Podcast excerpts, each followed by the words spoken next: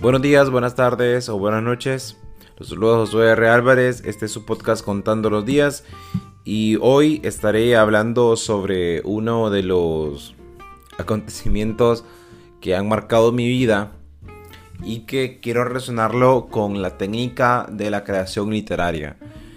Y es que cuando nosotros hacemos un viaje y lo recordamos y lo marcamos como inolvidable, Generalmente es por la grandilocuencia, porque, qué sé yo, fui a Europa, fui a un lugar muy reconocido, o porque estuvimos con una persona que era muy especial. En este caso sí, estaba con una persona que considero un buen amigo, pero, y bueno, también tenía cerca un lugar paradisiaco que es Flores Petén, pero la historia que les voy a contar eh, me sucedió en un pueblo bastante pequeño, de hecho era un pueblo sin energía eléctrica, un pueblo bastante pobre, muy pobre, probablemente uno de los más pobres de, la región.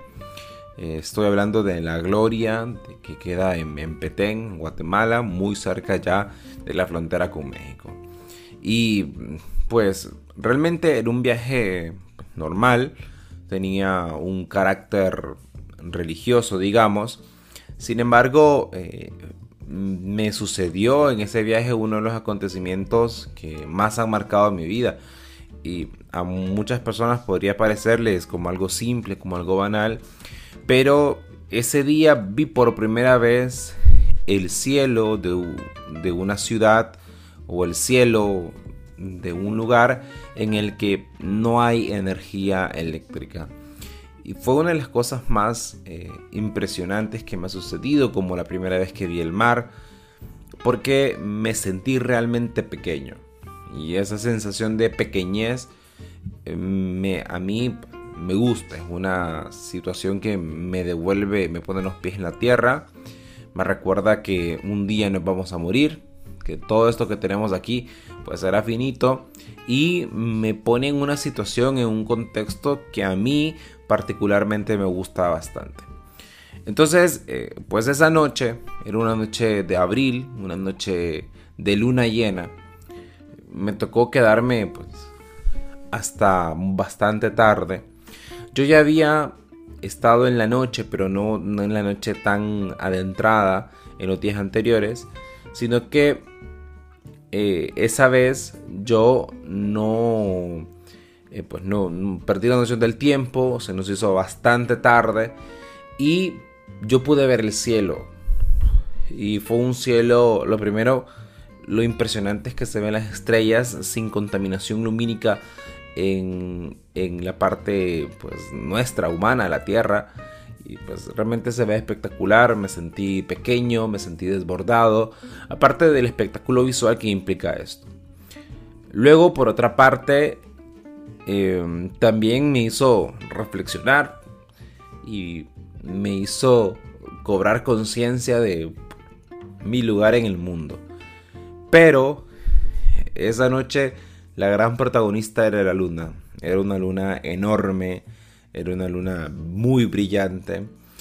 Y yo ya había notado que pues me gustaba verla y era pues, bastante divertido hacerlo pero esa noche la luna estaba espectacular.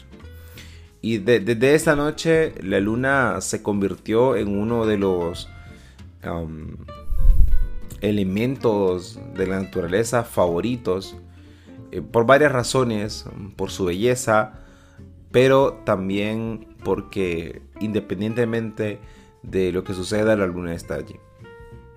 No importa qué tan malo haya sido el día, o no importa si no la veo porque está nublado. Yo sé que atrás está la luna.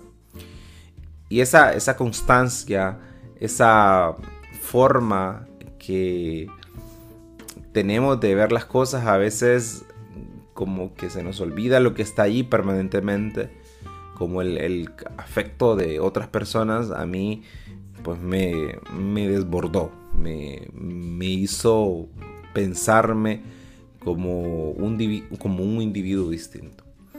Y a este punto quiero llegar porque creo que uno de los, una de las cosas más importantes que le suceden a uno en la vida eh, son estos. Y en la literatura eh, son estos momentos, perdón. Y en literatura, pues también de alguna manera es esto.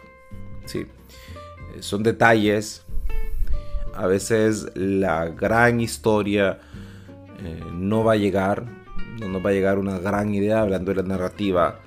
Pero sí podemos construirla, sí podemos hacerla progresar con detalles que son pequeños, pero que como tantas cosas en la vida, esos pequeños detalles también se vuelven grandes detalles.